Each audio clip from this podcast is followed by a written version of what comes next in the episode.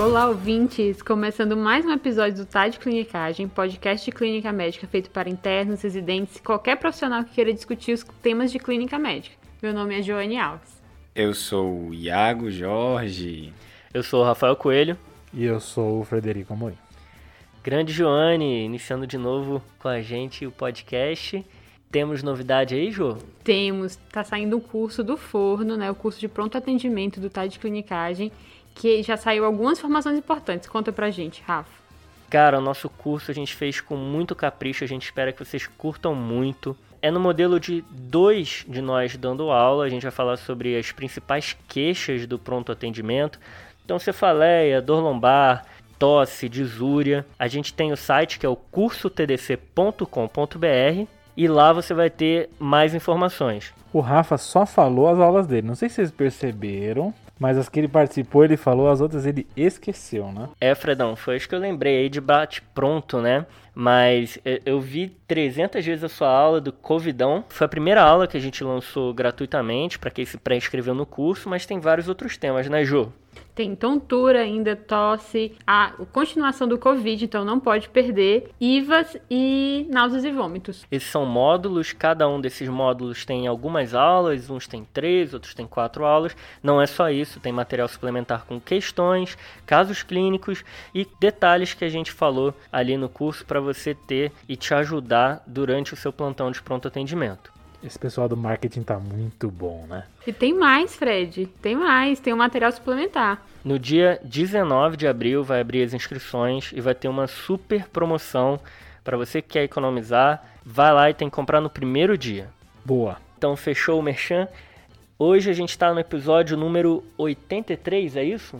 Cara, eu acho que é. Foi tanto, né, que eu nem lembro mais. Pois é, Fredão, já é o episódio número 83 e qual que é o tema de hoje? Cara, hoje o tema é tratamento precoce. Do que? Nossa, onde você vive? Se essa é a sua dúvida, onde você vive? Para quem não sabe, o tratamento precoce que é o, o assunto mais falado aí dos últimos meses sobre Covid. É, se, se você mora na Nova Zelândia, talvez tenha essa dúvida mesmo. Acho que lá nem tem mais Covid. É, então já resolveram o problema. Para a gente que está no Brasil, que a gente ainda está suando aí, tratando e sofrendo tudo que está acontecendo, a gente tem que falar desses temas importantes. E como é que vai se estruturar esse episódio aqui de hoje? No início, a gente vai conversar sobre as principais dúvidas e argumentações que são utilizadas para se prescrever o tratamento precoce. E depois a gente vai falar item por item daquela prescrição ali que surgem oito, nove remédios às vezes, sobre as evidências de cada uma.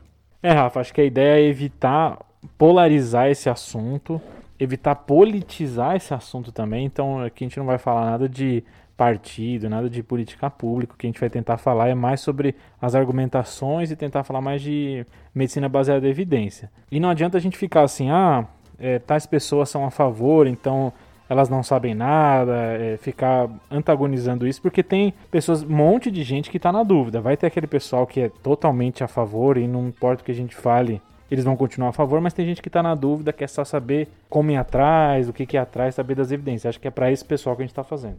Boa, Fredão. Pessoal, então hoje aqui a gente vai falar sobre tratamento precoce para Covid. Tratamento precoce se entende que é o seguinte: o paciente foi diagnosticado agora com Covid, acabou de ser diagnosticado. Será que não tem nenhum remédio, alguma coisa que eu possa fazer para melhorar o desfecho, para ele evoluir melhor, não ter que ser internado, ter menor risco de morrer? Ah, e isso aí eu acho que é o sonho de todo médico para toda doença, né, Rafa? Eu acho que esse é um ponto muito importante, sabe, Iagão? Que a gente já comentou aqui que a gente não vai entrar em questões políticas, mas é bom partir do princípio que se tiver em algum momento um remédio que se prove eficaz como tratamento precoce, nós vamos ser os primeiros a vir aqui falar a favor.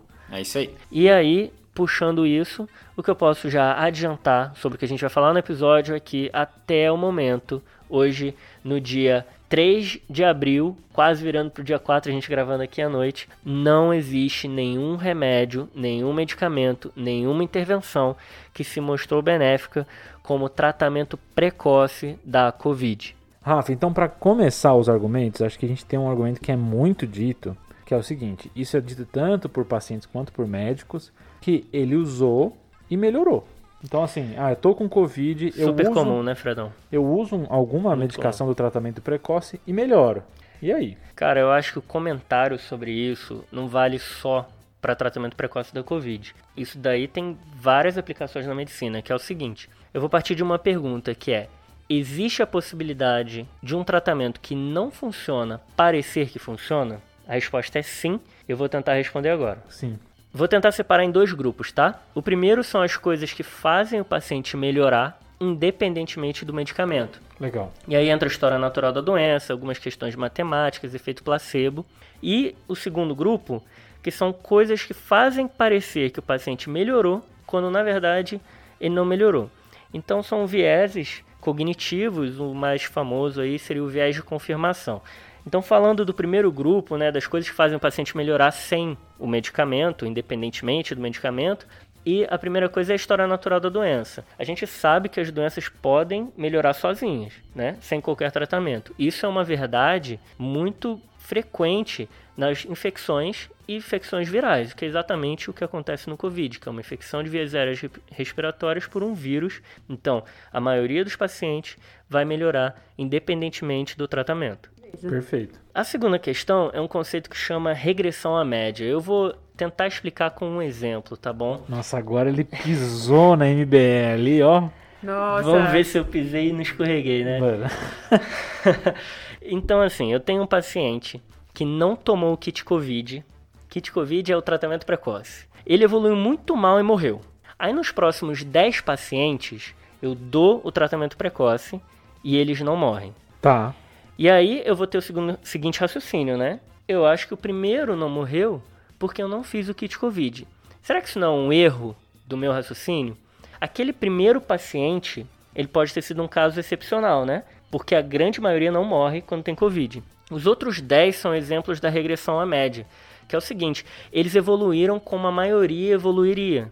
Eles se recuperaram com ou sem o medicamento. E aquele primeiro, que foi um caso excepcional, um fora da curva, que acabou falecendo com Covid, ele foi o primeiro padrão que eu olhei e esses outros eram a média. Então, como que eu faço para descobrir se é isso né, que está acontecendo ou se o tratamento realmente não ajudou? Eu preciso fazer um estudo que tem um grupo controle. Um não vai tomar a intervenção, um não vai tomar o tratamento precoce, o kit Covid, e o outro vai tomar e a gente vai comparar para ver se evolui. Top. Aí a segunda pergunta é: então basta eu dar um remédio para um grupo e para o outro não dar nada? E aí tem que tomar cuidado com isso, porque é possível que só o ato de receber uma intervenção já faça por si só o paciente melhorar, que é o que a gente chama de efeito placebo. Essa é clássica, né? Clássica, né, Iagão? Então tem que ter um estudo controlado, né, que um grupo receba um remédio que é falso e o outro verdadeiro, e eles não saibam o que eles estão tomando para a gente acertar todas essas coincidências que podem acontecer. E se a gente for parar para pensar, o ser humano ele acredita muito em temporalidade. A gente tem uma tendência natural a achar que uma coisa que aconteceu antes é o efeito de uma coisa que aconteceu depois. A gente sempre tenta encontrar padrões de causa e efeito e às vezes não é a verdade. A nossa experiência própria não é o suficiente. A gente precisa de estudos para definir se existe essa relação ou não. É, e você dizendo isso chama também para um argumento que é usado, que é bem paralelo ao que você está falando, que é da experiência clínica. Então a ideia que se tem, vários, é, várias pessoas a favor do kit Covid ou do tratamento precoce argumentam o seguinte: na minha experiência, isso melhorou. Só que a ideia é assim: esses viés são tão difíceis de eu navegar que se eu não fizer um estudo, eu caio em todos eles. A, a mortalidade do Covid às vezes vai de 2, 3%, em alguns locais mais alta, mas mesmo que ela fosse bem mais alta, 10%, 20%, seria difícil de avaliar isso clinicamente. Isso vale no consultório, isso vale até para os hospitais. Os hospitais não têm essa capacidade de ver sozinhos. Então o ideal é fazer um estudo para ver isso, não é esperar que a habilidade ou a experiência clínica consiga direcionar um tratamento. A- acho que as experiências pessoais são muito heterogêneas, né? A gente tem a experiência do cara que está no consultório, daquele outro que está atendendo pronto atendimento, do que está na sala de emergência, do que está na UTI.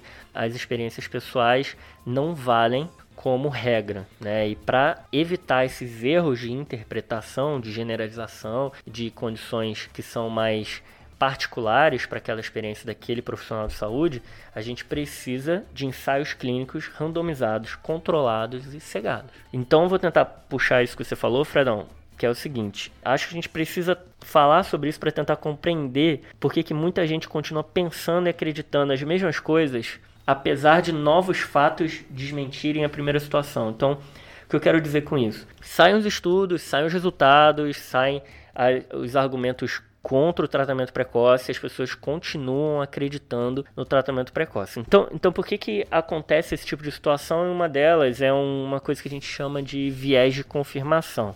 É importante a gente entender que o ser humano tem a tendência a procurar os padrões que expliquem algo que inicialmente se acredita. Então, assim, eu acho que um bom exemplo aqui é, é o VAR. Você pode criar o VAR para ver se uma determinada situação ali foi de gol, de pênalti, etc. Mesmo olhando em várias câmeras, sobre vários ângulos, o torcedor vai continuar com a opinião de que o time dele foi prejudicado.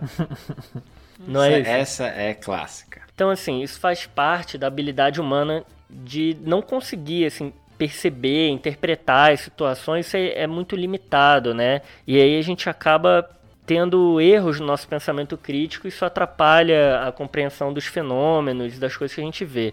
Então, assim, a pessoa quer ouvir, a pessoa ouve o que ela quer ouvir. Então, no caso da medicina, é muito comum que o médico pense assim: é, eu quero muito que esse paciente melhore. E ele acredita muito no tratamento dele, na intervenção dele. E o paciente acredita muito que ele vai melhorar com aquele tratamento. Isso tudo faz com que essas pessoas interpretem que aquele tratamento realmente deu certo. É uma questão de psicologia cognitiva. Existe também o contrário, do, mais ou menos o contrário, que é o paciente que não melhora, mas aí sempre tem uma argumentação sobre isso. Ah, não melhorou porque não usou direito, não melhorou porque realmente não é 100%. Então, é, os subterfúgios são usados tanto quando acontece o que a pessoa espera, quanto não acontece, né?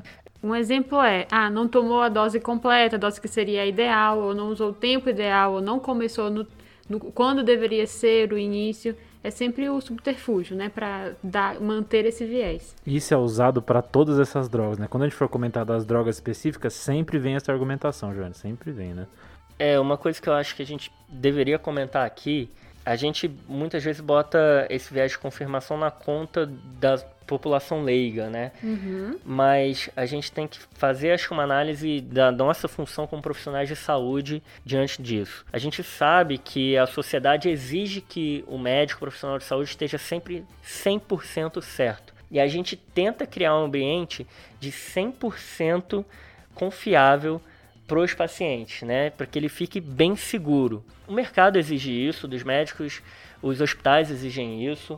Então acho que a gente cria situações em que determinado médico sempre acerta, determinado hospital, ninguém morre lá dentro, porque é o melhor hospital de não sei da onde. Então isso perpetua esses vieses cognitivos de confirmação e etc.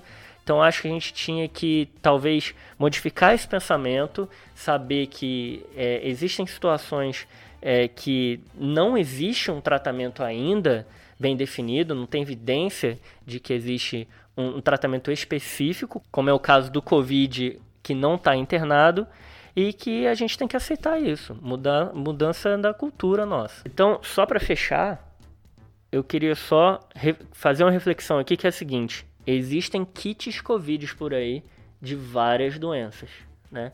Ah, então, nossa, é verdade. A gente tem que pensar sobre isso se a gente não está também só focando no Covid, achando um absurdo que as pessoas estão prescrevendo coisa com, sem evidência de que tem benefício ou não. E a gente vê isso acontecendo para várias doenças por aí. Eu acho que o Covid só deixou isso mais palpável, né? Mas a gente já viu isso todo dia. Vitamina C para é, resfriado, isso Vitamina assim. D para esclerose múltipla, coisas do tipo. E não só para tratamento em si, mas tem diagnósticos que são feitos, né, investigações que são questionadas e que estão cada vez mais aí sendo realizadas na população, mas sem uma evidência realmente forte e que realmente fale a favor de fazê-lo. É engraçado, Joane, você falar isso, porque existe um conceito sobre é, reversão médica. Não sei se você já ouviu falar disso. Que é a ideia de assim, quando os médicos fazem uma ação, aí surge uma evidência contra essa ação, quanto tempo depois eles revêem isso e acabam mudando. E a ideia é que talvez demore 5 a 10 anos para depois que sair uma evidência contra é, aquele tratamento, as pessoas pararem de usar. Então é um gap muito grande, né? Tem estudo no New England sobre isso, acho que é um, um, um conceito interessante, quem quiser pesquisar dá para dar aí atrás. Legal. Então, Rafa, você explicou o primeiro cenário pra gente, né? Aquele cenário em que chega um paciente para você e fala assim, não, meu vizinho tomou e ele melhorou. E aí você explicou por que, que é, não tá certo esse... E aí você explicou quais são os problemas dessa conclusão, né? Isso aí. Agora tem um segundo cenário, né, Iagon? É isso aí, Fredão. Às vezes chegam pessoas falando assim, ah, mas não existe uma prova de que esse kit Covid não funciona. Né, Joane? Você tem um exemplo, Fred, sobre isso, pra gente conseguir pensar nesse conceito? Cara, eu até tenho um, um desse, mas é não médico, serve não? Serve. Lá e vem a brisada do Fred, né? Tá. Ele já começou. Tinha que ter, né? Tem um, um, um cara chamado Bertrand Russell, tá? E ele, ele, ele para comentar sobre isso, sobre esse, esse conceito de ônus da prova, ele deu o seguinte exemplo. Se eu te falar que tem uma xícara de chá orbitando Marte, você não tendo um telescópio, eu quero que você me prove que não está lá. É, é, o exemplo serve para esse novo ponto da nossa discussão, que é o ônus da prova. É um conceito que parece complexo, mas a gente vai falar aqui devagarzinho para todo mundo conseguir acompanhar e entender. O ônus da prova tá está no argumento a favor da conduta médica, de uma determinada definição. E é, a gente tenta encontrar, né, definir aquele achado. Todos os estudos que são feitos, por exemplo, se procuram sempre um benefício, tentar achar aquele o que é positivo, um ensaio clínico randomizado, principalmente. E quando a gente não encontra, o que a gente sabe é que a população médica, por exemplo, permanece e prevalece no desconhecimento em relação àquele achado. Esse exemplo que o Fred falou é interessante, por quê? Porque não cabe a mim, que fui questionada, definir e dar a resposta sobre ter uma xícara ou não orbitando em Marte. Cabe a, a quem perguntou, que seria o pesquisador, definir ou não. Então o que você está me dizendo é assim, o, o ônus da comprovação está naquele que afirma, né? Exato. Então se eu faço uma afirmação, eu tenho que comprovar essa afirmação. E não é eu faço uma afirmação sem provas e espero que você me comprove que ela não existe. Exato. E a inversão do ônus da prova vem daí, né? A gente tentar mostrar que não tem eficácia, que não existe benefício naquilo. Quando na verdade a gente precisa encontrar o que? O benefício. Quando a gente não encontra o benefício, a gente só sabe que aquele ponto ali a gente ainda está na dúvida. Prevalece o desconhecimento. É aquela situação, né, Jô? A gente vê o pessoal comentando no Twitter: ah, eu tomei kit Covid e melhorei. Me prova que não foi ele que me fez melhorar. E aí a outra responde: ah, mas eu tomei água de coco todo dia quando eu tive Covid e eu também melhorei. Será que não tem que estudar também a água de coco para provar que ela não funciona para Covid? Boa, agora acho que a gente chega no terceiro cenário aqui. O terceiro cenário é o seguinte: alguém que está falando a favor do tratamento precoce fala o seguinte argumento: tal cidade começou a usar o tratamento precoce e lá diminuiu a mortalidade. Ou tal cidade não usa o tratamento precoce e tem mais mortalidade. E aí, João? Então, Fred, esse outro conceito que vem sendo muito abordado, né? Que na medicina baseada em evidência é descrito como falácia ecológica. Não se assustem, o que é isso? É inferir, Eu já tô assustado. a gente vai inferir para o indivíduo um achado, um dado que foi de um grupo, de uma população. E essa aferência não pode ser feita, ela não, não é verdadeira. Vamos no exemplo, né, para ver se ajuda. tipo, eu não posso pegar uma informação que é para um monte de gente e individualizar. Exatamente. Então, em 1950, quando foi pensada ainda sobre a falácia ecológica, o pesquisador ele trazia um exemplo que era muito legal. Numa da- determinada província da Prússia, Queria o João aqui para explicar pra gente se a gente tem um ouvinte lá na Prússia, né? Ele já falou isso várias vezes. é, eles viram que uma determinada é, tá, comunidade que tinha predomínio de protestantes também tinha uma maior taxa de suicídio. E eles associaram que o suicídio era maior lá porque tinha maior número de protestantes. Quando, na verdade, é, o número é, relativo era pequeno de protestantes. Talvez essa população estava sofrendo pressão da- do catolicismo, né, que era a maior religião realmente na época, e isso levava às taxas altas de suicídio.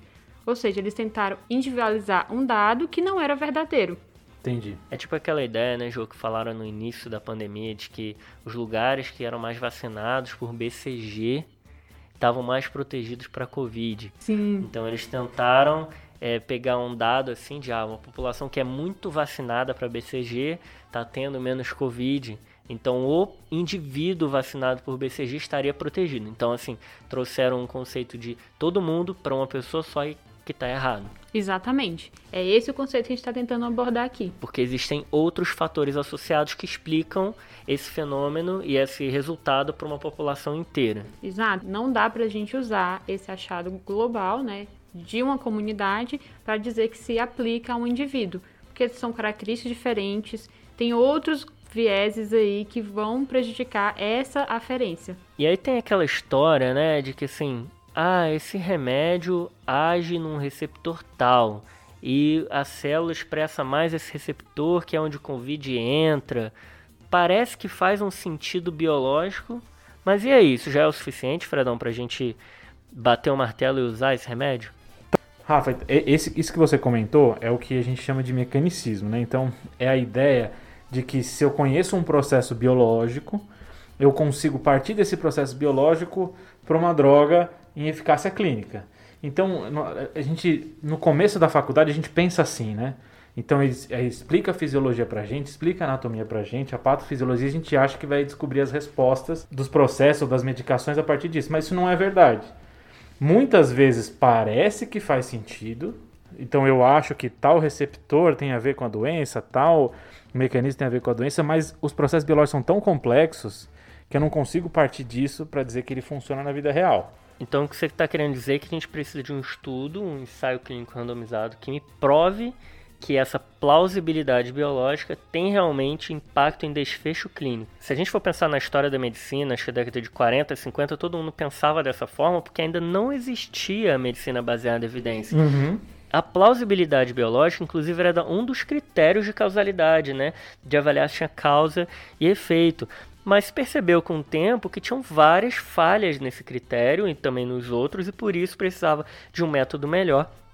E até os, esses critérios de causalidade são de Bradford Hill, que foi um dos caras que inventou o ensaio clínico randomizado. Né? Então a gente já está muitos anos à frente dessa ideia de que se faz sentido na fisiopatologia, eh, eu vou fazer a minha conduta a partir disso. A gente está lá na frente. Será que é, funciona a partir de estudos controlados, que controlam todos esses vieses, acho que a ideia é essa. E, isso não quer dizer que isso não, não, não possa me auxiliar a pensar em novas drogas. Então eu vejo algum mecanismo que está associado àquela doença e eu tento agir naquele mecanismo. Por exemplo, é, os IECAS na hipertensão. Então tem aquele mecanismo, a enzima conversora de angiotensina, e eu ajo naquele mecanismo e realmente deu certo. Pode acontecer de eu achar uma droga só pelo empirismo e não ter a patofisiologia e descobrir a patofisiologia depois. Então existem os dois lados. Eu posso começar lá na base e ir para para evidência empírica, ou eu posso começar na empírica e depois descobrir por que, que funcionou voltando para a base. Mas só ter a evidência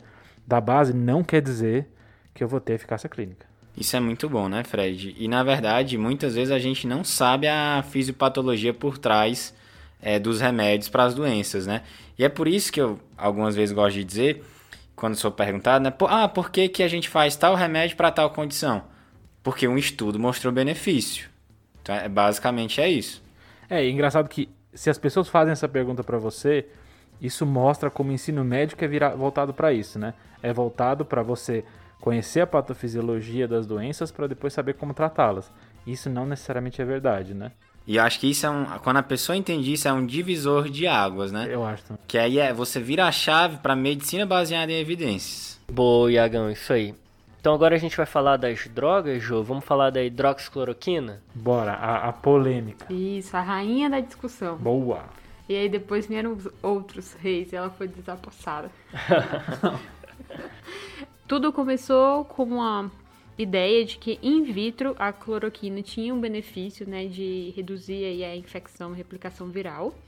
E o primeiro trabalho sobre a hidroxicloroquina foi publicado ainda em março do ano passado, março de 2020, que foi o trabalho francês organizado por Didier Raul. Doutor Raul. Exato, famoso. Ficou, virou um superstar ano passado, né? Sim. Em que ele publicava um trabalho, uma série de casos, que eram 80 casos de hidroxicloroquina e azitromicina. O que precisa saber desse trabalho é que ele não é um, estudo, um ensaio clínico randomizado, é basicamente a descrição dos casos que ele acompanhou e dos pacientes que utilizaram essas duas drogas, tá? É, foi um trabalho que foi muito criticado devido a essa evidência baixa. A qualidade técnica dele, pensando na medicina baseada em evidência, era ruim. Eu acho que isso é uma verdade, Johnny, para a maioria dos, dos estudos que a gente vai falar daqui para frente, né? Exato. Em que, claro, se você procurar, vai achar escrito que, que funciona, que ajuda. A sacada não é que o estudo diz que melhora, é que a qualidade do estudo para dizer que melhora é muito ruim, né?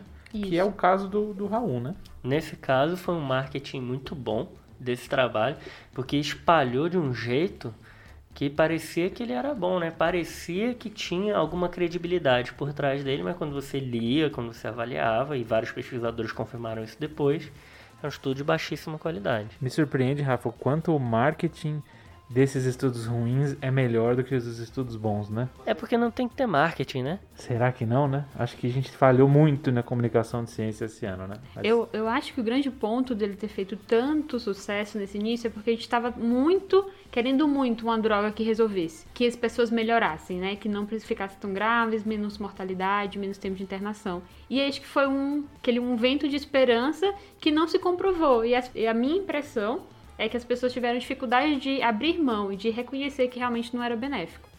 Boa, Ju, isso aí.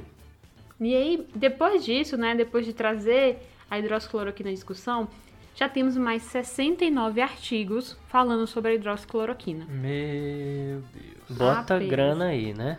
Exato. Então, tem a avaliação já de fazer o tratamento precoce com a hidroxicloroquina, ou seja, introduzir a droga no momento tanto que o paciente tem sintomas leves, início do quadro, ou mesmo como profilaxia. Então, eu tive contato com algum paciente sintomático e os estudos divergiram um pouco em definir quem era um paciente sintomático ou não, mas vendo esse perfil de pacientes, eles já mostraram que não houve benefício. Então, não houve benefício fazer como profilaxia pós-exposição não houve benefício em tratar precocemente o doente com hidroxicloroquina. Nem o hospitalizado, né, Joane? Também. Também não. Nem o de UTI. Nenhum eu, deles. Eu acho que tem poucas drogas que a gente chegou tão próximo de comprovar a ineficácia do que a hidroxicloroquina. Eu acho que, na verdade, foi um gasto absurdo para provar que é um negócio que não funciona, sendo que não teve nenhum estudo que provou que funciona, né? O ônus da prova que a gente falou no, no, no, anterior, né? Exatamente. Então, o primeiro pesquisador jogou essa evidência e todos os outros tiveram que tentar trazer, confirmar que realmente existia, né? Que aí, pensando no ônus da prova, mas ela não foi comprovada. Então, a, a nossa situação atual é que não há benefício, não tem por que prescrever essa medicação.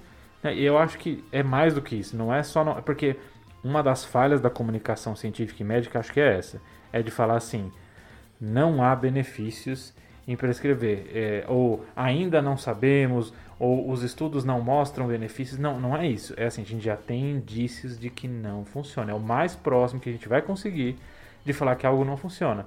Então, é, esse preciosismo da ciência deixa a comunicação científica muito pior do que a comunicação não científica. Boa, Eu acho, não sei.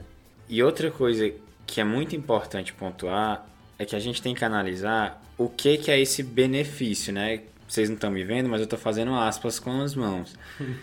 É, Tá fazendo as aspas no ar. muitas vezes esses bene- eh, os trabalhos eles põem assim, ah, esse remédio mostrou benefício para tal doença. Qual o benefício? Parou de tossir mais cedo. Ou então diminuiu carga viral. Sendo que isso não é um benefício Tem que ser um desfecho centrado no paciente. É, Gal? então assim, morreu menos quem usou, usou menos ventilação mecânica, teve alta antes, coisas desse tipo, que são desfechos que são importantes com peso grande, que a gente também chama de desfecho duro. É, eu, eu pessoalmente acho ok fazer um estudo é, avaliando carga viral ou sintomas, sendo que você não usa esse estudo como sua base. Ele é um pré-estudo. Então, assim, nossa, melhorou sintoma, diminuiu a carga viral, será que ele tem algum efeito mais importante? Vamos fazer um estudo melhor. Então, acho que como estudo de é, levantar hipóteses, eu não vejo grandes problemas com esse tipo de estudo. Agora, como estudo para comprovar a hipótese, aí acho que é realmente o problema. Para mudar a conduta, não. É, Exatamente, é isso. E você tem que interpretar qual foi o objetivo do estudo, né? E aí, na decorrência disso, você vai mudar ou não sua prática baseado nisso. Boa, né, gente? E eu acho que como a Jo falou, para quem pulou direto para esse episódio, a gente comentou no último que o tratamento precoce é alguma coisa, alguma intervenção, algum remédio que eu vou fazer logo depois do paciente ser diagnosticado com Covid. Acabou de ser diagnosticado, o que, que eu posso fazer?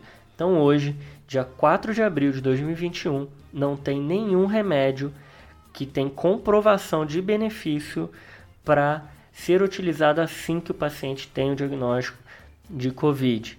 A gente adoraria que tivesse, mas não tem.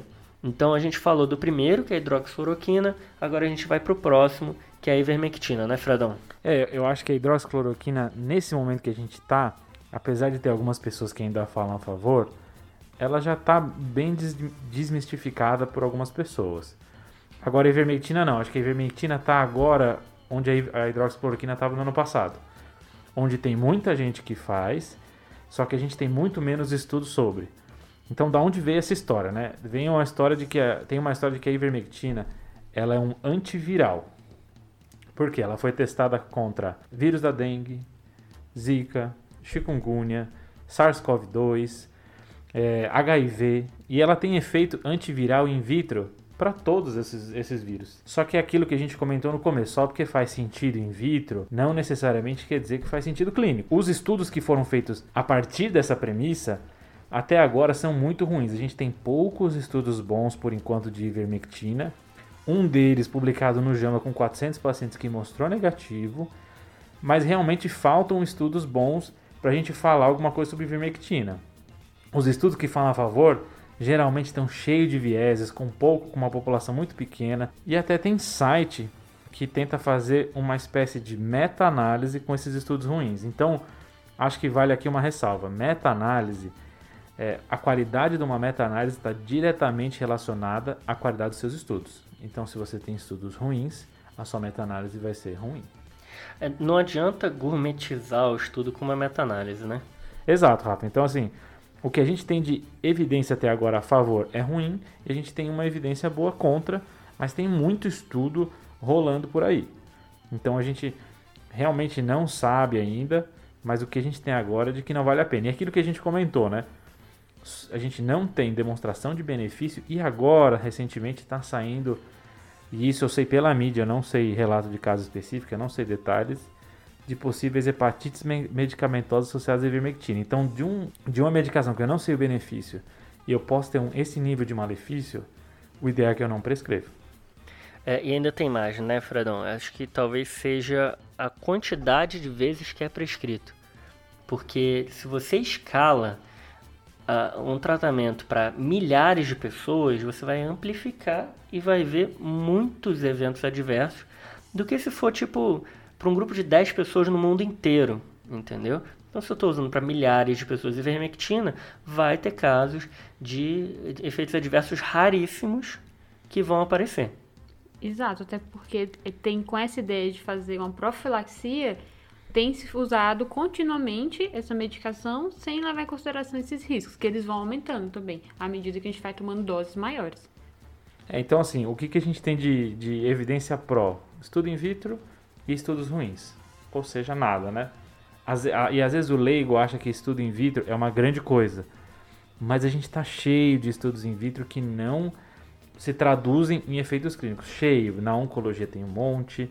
Na, no Covid agora tem um monte. Então, assim, para o leigo parece que faz muito sentido. Mas se você for ver como é que é, é feito o estudo, e não só isso, no estudo foi feita uma dose absurdamente maior do que a dose do ser humano. A dose para o ser humano sérica é em nanogramas por ml e a dose que é feita no estudo era de micrograma, para ter uma noção de quão mais. Foi, é... foi, milhares de vezes a mais a dose in vitro. Pronto. Para conseguir esse efeito aí diminuir a replicação. Exato. Então, assim, provavelmente vão sair vários estudos por aí agora sobre ivermectina esse ano, mas o que a gente tem até agora não vale a pena prescrever pensando em risco-benefício. Agora, assim, a gente está no meio dos antiparasitários, né? Então a gente já falou de, de ivermectina, acho que vem um, um segundo aí, né, Rafa? A famosa nitazoxanida, Anita.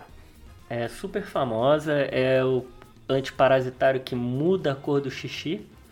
Para quem não sabe, fica cor de iluminador. Da onde eu venho a iluminador é o marca-texto.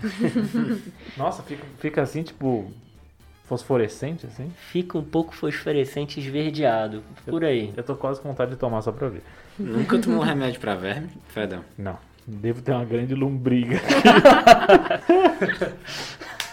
pois é, Fredão, esse remédio é famoso Pra você ter uma ideia, ele foi aprovado em 2003 pelo FDA. Não tem muito tempo, é um dos Nossa, mais é novos recente, aí. né? Ele é chamado assim de um antiparasitário de amplo espectro e funciona para giardíase, para lombriga, que é o ascaris, tricúris, enterobíase, até para aquela tênia anã, aquela iminolepis nana, e também para criptosporidíase, que é uma causa de diarreia no imunossuprimido. E se você for olhar, os esquemas são sempre por três dias, exceto na criptosporidíase que usa por mais tempo. Cara, eu tô imaginando no meio de uma visita o cara manda assim: qual é o espectro de ação da nitazoxanida e quais são os antiparasitários de amplo espectro? Meu Deus. Você aprendeu alguma coisa aqui no TDC. Ou Então, assim, existe a discussão se a nitazoxanida funciona para vírus.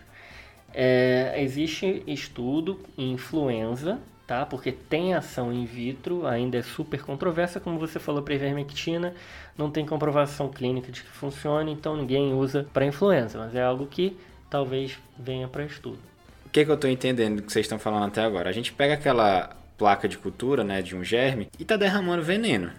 Então, assim, você pegar Baygon, você pegar, sei lá, qualquer veneno que você quiser, e vai, vai matar o que tá lá.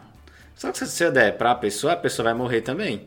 Que eu acho que é, se você der essas medicações em doses altíssimas, que é o que acontece in vitro, você vai matar o que tá lá. Só que aí quando você tá, dá pra pessoa que você tem que baixar a dose e muitas vezes, você perdeu o efeito de veneno contra o germe e por isso não resolve.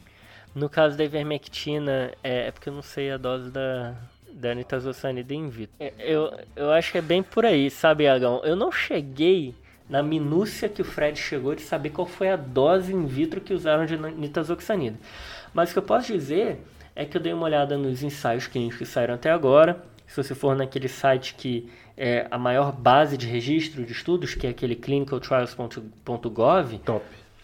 Você encontra 25 estudos com nitazoxanida e Covid. Nem todos são testando só a nitazoxanida, mas talvez o mais proeminente aí, o que até em 2020 eh, fez com que o Ministério da Saúde fizesse uma coletiva de imprensa, foi um estudo que foi feito na UFRJ. Tá?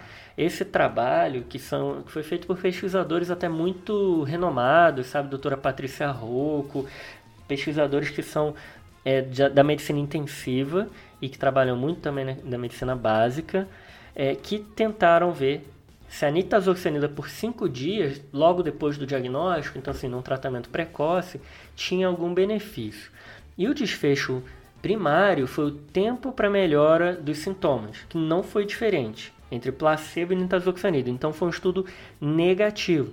Mas tinha um desfecho secundário que era da história da carga viral. Da mesma forma que a gente falou em, em outros exemplos, né, nessas, nesse episódio, reduziu mais rápido a carga viral em quem estava usando nitazoxanida. E aí isso fez com que fez o fuzuê todo ano passado de querer usar nitazoxanida. Foi um estudo que foi grande e tal mas que foi muito criticado no meio científico, muitos vieses, que a carga viral foi medida a partir de suave nasal, que é um teste que pode ter 20% de falso negativo.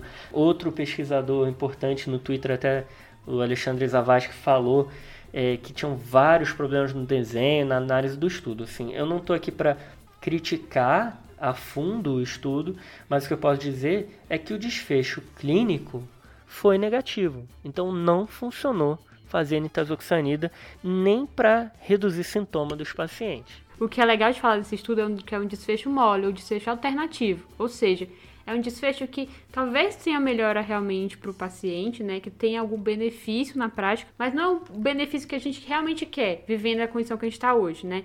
É legal diminuir sintoma? É legal, mas o que a gente quer é reduzir mortalidade, reduzir tempo de internação. Boa, Jô. Acho que é o que o Fred falou agora há pouco, né?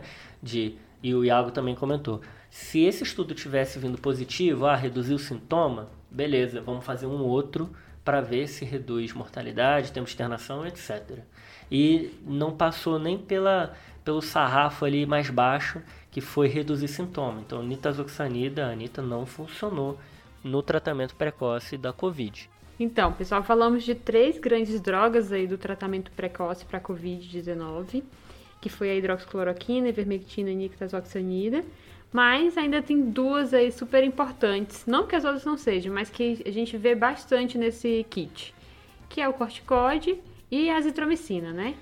É engraçado que você vê por aí que as pessoas falam assim, não, é claro que eu não vou prescrever hidroxicloroquina e ivermectina, mas uma azitromicina sempre aparece, né? Cai bem, né? Cai bem. O pessoal acha que... Uma predzinha ali, uh. Assim como a gente falou no episódio 70, Rafa, o corticoide, ele tem evidência para pacientes em desconforto respiratório ou entubados. Isso é feito para ele, ele foi bem testado para pacientes críticos. Isso vale para dexametasona, que é o famoso recovery, mas tiveram outros estudos subsequentes que confirmaram essa hipótese, que também viram diferença de mortalidade, como metilprednisolona, prednisona, que seja. Mas nenhum deles, tirando o recovery, fez esse teste com pacientes com o Covid leve, né? Então, um Covid que não estava nem internado nem crítico. O grupo do recovery que estava com um Covid leve, não só não teve benefício, como teve uma tendência a ter malefício com corticoide. Então, assim, a ideia hoje em dia é corticoide para pacientes em desconforto respiratório, para pacientes com quadro leve, ou seja, o cara que vai para casa, esse cara não recebe corticoide. Então você quer dizer se o paciente foi diagnosticado agora com Covid, foi entubado, ele recebe o tratamento precoce com corticoide. Só lembrando que se o paciente tem indicação de usar corticoide por outro motivo, não está contraindicado o corticoide nesse momento. A gente não sabe desse possível malefício. Foi uma análise do recovery, mas a gente ainda não tem essa comprovação de que pode fazer malefício. A gente tem uma suspeita que pode. Então vamos dizer o paciente asmático que precisa de corticoide e está com Covid leve. Mantenha a prescrição de corticoide. O que não dá é para o paciente só com Covid receber corticoide pelo Covid. Boa, Fred, porque é a ideia de a gente tentar bem individualizar aquele dado, né? A gente sabe que não tem benefício, mas tem uma população que, pela condição de base, tem um benefício nas suas exacerbações. Boa. Então, nessa pessoa a gente deixa. Ironicamente, né, Fredão, o corticoide, que é a única droga aí, ou a melhor droga até agora para Covid, se a gente usasse o modelo mecanicista, talvez a gente não fosse nem testar, né? Porque o corticoide é um imunossupressor. Você vai fazer um imunossupressor para tratar uma infecção É, você imagina que uma infecção vai piorar com uma imunossupressão, né? Pois é, e os estudos provaram que funciona nesses pacientes que o Fredão falou. Boa. E aí a gente vem para a azitromicina, né? A azitromicina a gente também comentou no outro episódio, no episódio 70. A gente já tem estudo com azitromicina e a gente já viu que não tem benefício. Até tem estudo brasileiro mostrando isso, né? O famoso coalizão, né? Falando sobre azitromicina, estudo negativo. Então, tá correndo muito é, prescrição de azitromicina. E aí eu queria dividir só em dois grupos quem é prescrito azitromicina. Se você for prescrever azitromicina para COVID, não tem nenhuma evidência. Se você tem uma suspeita de pneumonia, aí sim você poderia pensar em prescrever azitromicina, mas a gente já sabe, a gente já sabe que a associação de pneumonia complicando um COVID é muito baixa. Então, quem que eu vou pensar talvez em adicionar um antibiótico? No paciente internado grave, que eu suspeito que tem uma pneumonia bacteriana associada. No paciente ambulatorial, não tem nenhum motivo para usar azitromicina. Iago, então já passamos por todas essas drogas, né? É, mas ainda tem uma delas que a gente está vendo bastante. Já tem uma outra discussão para os pacientes internados, que não- nós não vamos abordar aqui, mas os anticoagulantes para o paciente com quadro leve, o COVID leve. O que é que a gente tem de evidência? Muito bom, Joane. No início da pandemia, né, assim, meados de 2020, a gente foi bombardeado, né, com Covid e veio essas informações de que estava associado com uma chance de ter eventos tromboembólicos muito maior, né? Aquela ideia de que Covid trombosa muito, né? Então, paciente com um diagnóstico recente de Covid. Será que tem benefício eu anticoagular esse paciente? Na verdade, assim, isso é uma coisa que não está sendo nem estudada em grande quantidade. Assim, não, não encontrei nenhum trabalho que testou isso, para a gente ter uma noção, né? Que às vezes o pessoal prescreve, que são coisas que não estão sendo feitas em nenhum outro lugar do mundo, né? É, acho que isso foi muito comum na pandemia, né? Você é, achar que algum tratamento faz sentido e começar a prescrever. O estudo não saiu, aí às vezes o estudo tenta sair, mas não consegue, porque os pacientes já estão usando. Acho que isso aconteceu muito na pandemia. Então tem muito estudo que não saiu, mas a conduta ficou, né? E muitas vezes, usando aquele argumento de que eu estou vendo na minha prática clínica os pacientes assim, ou utilizando um marcador laboratorial como única forma de você definir uma conduta, né? Exato. Pronto, então vamos passar a régua na anticoagulação precoce né, em pacientes não internados para COVID. Então, não há evidência de anticoagulação nesses pacientes de rotina, nem por, é, por alteração laboratorial, de dedímero, nada desse tipo. Se você anticoagular um paciente nesse contexto, só se ele tiver uma trombose diagnosticada. Em situações de exceção, de exceção podemos fazer, é você anticoagular profilaticamente em regime ambulatorial pacientes com risco trombótico altíssimo. É, então tu tá me falando assim, um paciente com mieloma múltiplo que está usando talidomida, já teve várias tromboses prévias e eu tenho medo que ele trombose agora, é isso? Isso, fatores de risco para TEV de grande proporção, a cirurgia recente, um trauma, um paciente imobilizado ou mesmo um paciente, por exemplo, com mieloma usando talidomida que a gente sabe que são condições que estão muito associadas à, à trombose. Então, Iago, pelo que eu entendi, isso é opinião de especialista, né? Isso mesmo, Rafa, assim, é, não existe nenhum estudo de alta, de boa qualidade sugerindo isso, nem a favor nem contra, né? Entendi. Então, resumindo, a anticoagulação no tratamento de COVID recém-diagnosticado, né, o tratamento precoce, não tem nenhum estudo que indique que por si só esse paciente vai ter um benefício melhor. Então, quem que vai usar essa anticoagulação? É quem já tinha o benefício de ser anticoagulado, um paciente com FA, alguma coisa do tipo, ou o paciente que foi diagnosticado com trombose, que aí ele vai receber anticoagulação plena. E aí tem essa ressalva de talvez a profilática entrar nos pacientes com muito alto risco de trombose, que aí é uma opinião de especialista, não é algo tão bem definido na literatura. Isso, eu acho que é essa mensagem que tem que ficar clara. Não é para usar. E em situações muito específicas você pode pensar em usar uma dose profilática. Boa. Então vamos para a próxima. Vamos deixar a anticoagulação para trás. Vamos falar agora de vitaminas no tratamento de Covid, né? E tô me lembrando aqui que a gente já tem um episódio de vitaminas, né? Episódio número 40. Foi muito legal fazer aquele episódio. E eu não sei se vai mudar muita coisa para hoje. Eu acho que vai ficar na mesa, Iago, porque vamos dividir aqui de vitaminas não vitamina D, a vitamina D e o famoso zinco, que sempre entra nas vitaminas. Eu nunca entendi por que ele entra nessa balaia, né? Mas é sempre de A a zinco, né? Então, por algum motivo ele entra aí. Mas tem muito no, no tratamento precoce colocar as vitaminas junto, e as vitaminas já foram testadas várias vezes para doenças virais. Até hoje a, gente, hoje a gente sabe que a princípio não tem nenhum grande uso, já foi usada na sepse também, que a gente comentou no episódio de sepse, episódio 41 de sepse. Mas assim, de qualquer forma, tem um estudo que é o Covid de A a Z, que foi, tentou dar zinco... Não, o nome é esse mesmo? O, o, o nome é esse. O nome é exatamente esse. Meu Deus. Que eles fizeram placebo versus zinco versus é, um complexo vitamínico mais zinco versus complexo vitamínico. E ele foi é, parado precocemente por futilidade. Não é um super estudo, tinha pouca gente no estudo, mas é o que tem de evidência por aí. Mas as vitaminas elas têm esse poder, né? Elas estão no imaginário. Isso, estão no imaginário popular e as pessoas não veem problema delas continuarem em prescrições. A gente não luta tanto contra as vitaminas quanto a gente luta contra as drogas, né? É como se não fizesse mal, né? Exato. E a gente sabe que tem complicações, a gente até comenta isso no episódio do, do uso. Então, é um gasto para o paciente e complexo vitamínico geralmente é caro. Não tem benefício para o paciente, a gente não tem nenhuma comprovação de benefício para vitaminas é, A, C, zinco, etc. Então não vale a pena para esse paciente ele receber qualquer prescrição de vitamina. Eu estou falando aqui de vitaminas não vitamina D, porque aí eu deixei para o nosso grande geriatra falar sobre a pílula que. Como é que ele colocou aqui pra mim? Como é que foi, Rafa, que você mandou no grupo? The Sunshine Supplement. Meu Deus ai, do ai, céu. É, Essa foi boa. É a vitamina dos raios do sol. Meu Deus. Porque é a ideia, né? A vitamina D que a gente consegue quando toma sol.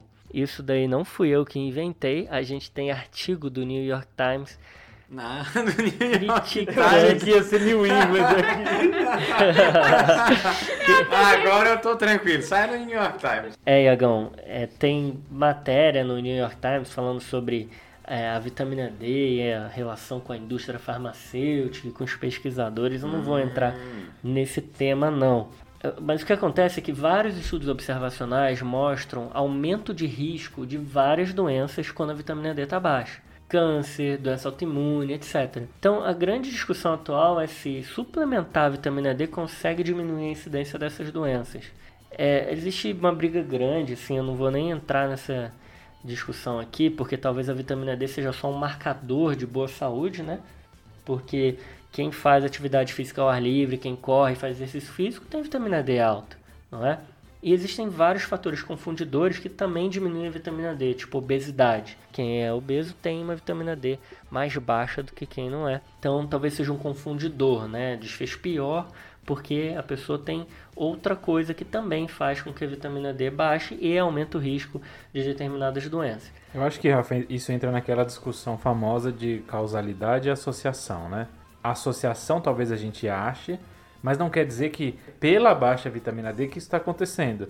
Que nem você falou, ela pode ser um marcador indireto disso, mas então as pessoas acabam confundindo essas duas coisas, né? Associação com causalidade, acabam tendo como causalidade e tentando usar como tratamento. Um estudo que observa e que não faz nenhuma intervenção consegue só levantar hipótese.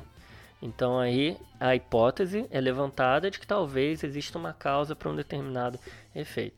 Então foi o que aconteceu aqui na vitamina D, né? Foi observado que os níveis de vitamina D são mais baixos em pacientes graves com Covid. Isso vem de trabalho até que nem foi publicado. Existem outros trabalhos que, que contestam essa afirmação, porque quando fazem ajustes para comorbidades acabam não vendo diferença estatística, mas a ideia é de que a vitamina D, além de funcionar como uma vitamina que é boa para o sistema ósseo muscular, né, para os ossos, para os músculos, talvez tenha alguma relação com a imunidade, né? Aquela ideia de que fisiopatologicamente faz sentido dar vitamina D. E o que a gente tem de estudo até agora sobre suplementação, tem um brasileiro que fez uma dose de 200 mil unidades no primeiro dia de pacientes que estavam com Covid e que não teve alteração no desfecho, tá? Não foi benéfico. Tem um trabalho pequeno espanhol, que foi um dos que levantou mais essa ideia, mas foi um trabalho que teve muitos problemas, os grupos eram diferentes, os pacientes que usaram é, a vitamina D tinham menos comorbidade, menos hipertensão, menos diabetes, então essas são as críticas. Mas eu queria chamar a atenção para uma recomendação que até me assustou, mas depois quando eu entendi, fez sentido. O NHS lá da Inglaterra, naquelas diretrizes NICE, que são bem confiáveis, recomenda a suplementação da vitamina D. Mas o que, que acontece? A ideia é que lá nesse período de inverno, os pacientes com Covid estão ainda mais reclusos, não estão saindo tanto e tem risco de estar com hipovitaminose D. Então, era uma recomendação que até já existia e que foi reforçada nesses tempos de Covid, porque as pessoas não estão tomando sol e que estão sob maior risco de hipovitaminose D. E aí sim, tem indicação de repor na hipovitaminose D, tá? Com Covid ou sem Covid. Então a recomendação de agora é até uma dose bem baixa, eles colocam aqui como 2.800 unidades por semana, tá? Para você fazer nos pacientes. Só que talvez isso não se aplique para o Brasil, Exato. porque aqui a gente não está no inverno e a gente tem uma exposição solar muito maior. Não tem esse, esse inverno todo que eles têm, porque a gente fazer essa reclusão domiciliar é importante.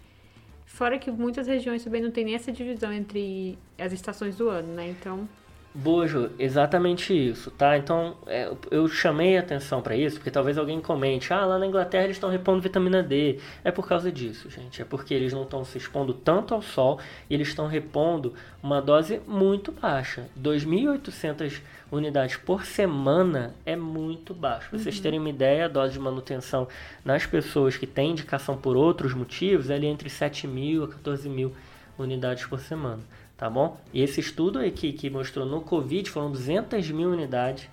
Então, Resumindo, para COVID, tratamento precoce também não tem nenhuma evidência de benefício, tem um estudo com resultados negativos, inclusive. Boa. É, eu, eu tô vendo aqui, Fred, que o Rafa conseguiu um jeito de dizer que é pra pessoa tomar vitamina D, né?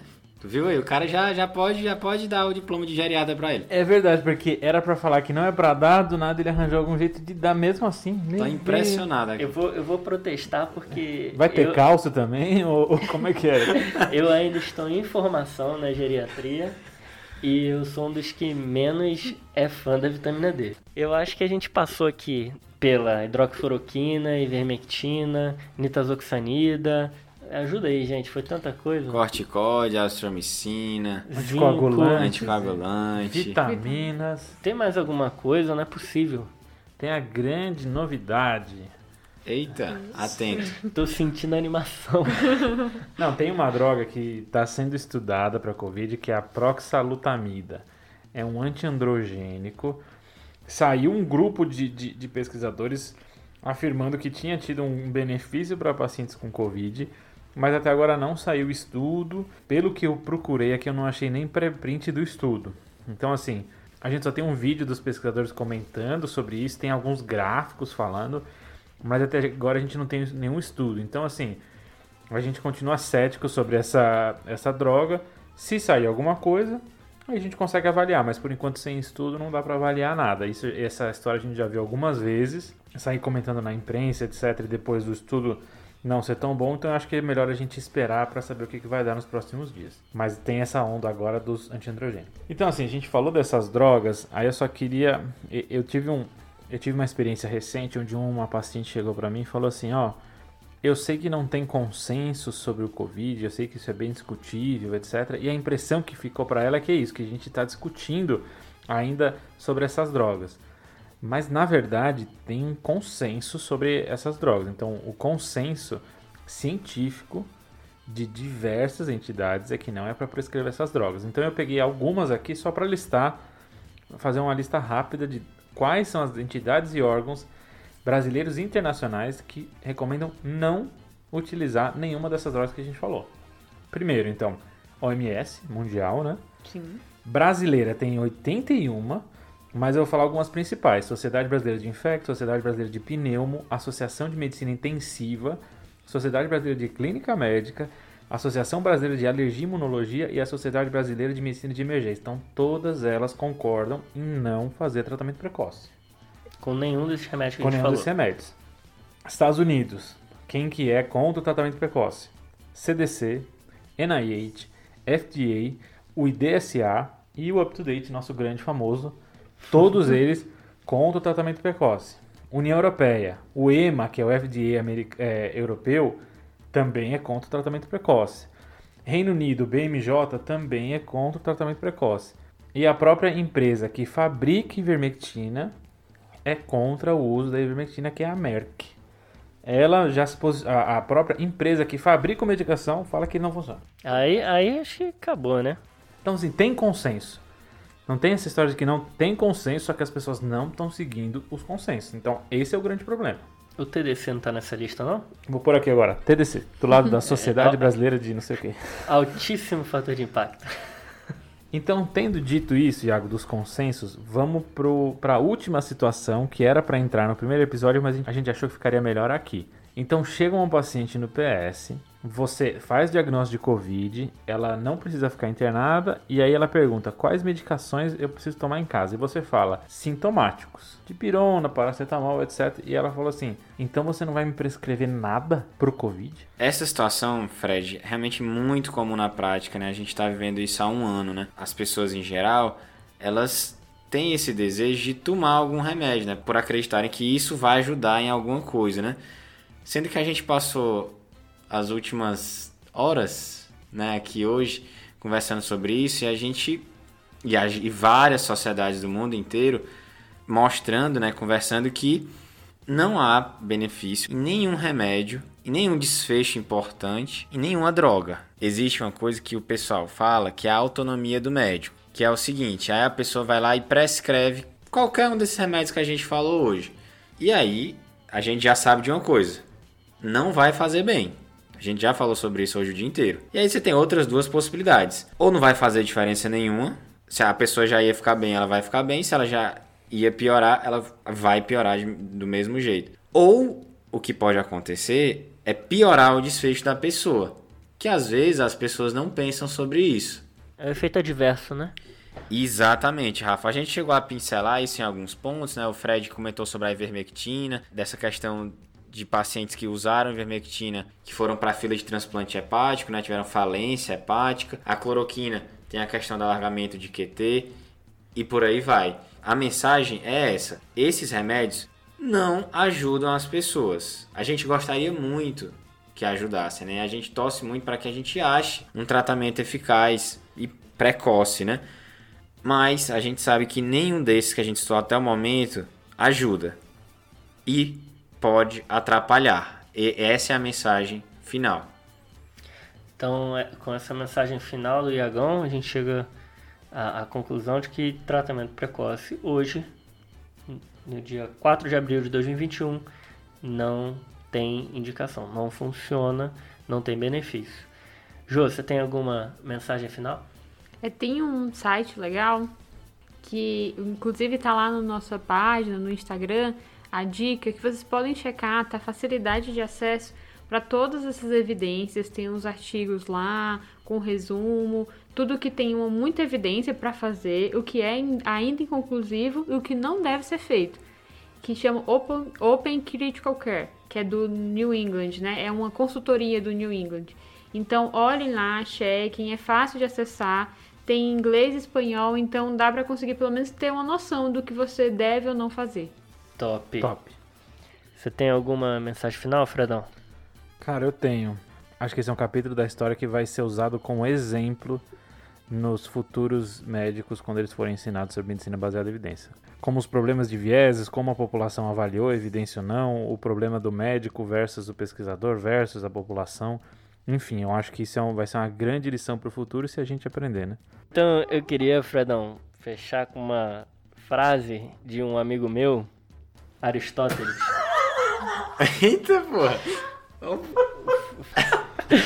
que é o seguinte, quando a gente for conversar com, com as pessoas sobre esse tema, que o Aristóteles fala assim, qualquer um pode zangar-se, isso é fácil, mas zangar-se com a pessoa certa, na medida certa, na hora certa, pelo motivo certo e da maneira certa, não é fácil.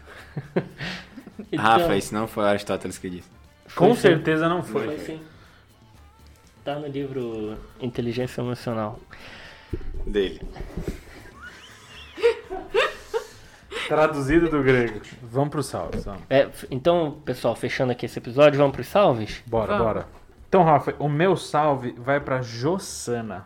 Ela é uma médica que se formou na UFSM. Ela falou que o Pedrão era veterano dela. Lá de Santa Maria. Exato. E ela falou que estava escutando o capítulo de Herpes Zoster na segunda. E na terça aparece um homem imunocompetente com zoster facial. Nossa. E aí ela falou que ele tinha dor de ouvido, lesões no nariz e paralisia facial. E ela pensou assim: Meu Deus, vocês estão de sacanagem. E aí ela viu que, na verdade, era uma síndrome de Hansen-Hunt. Nossa.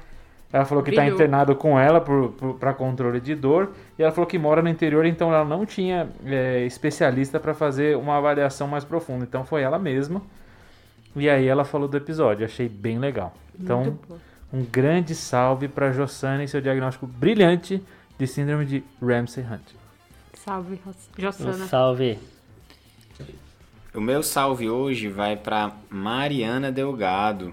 Ela é lá da Universidade Federal do Acre. Mandou uma mensagem super bacana pra gente aqui no Instagram, dizendo que a gente tá quase convencendo ela a fazer clínica. Olha só. Ela disse que escuta o TDC com os amigos dela da faculdade e que eles vivem fazendo piadinhas sobre a gente.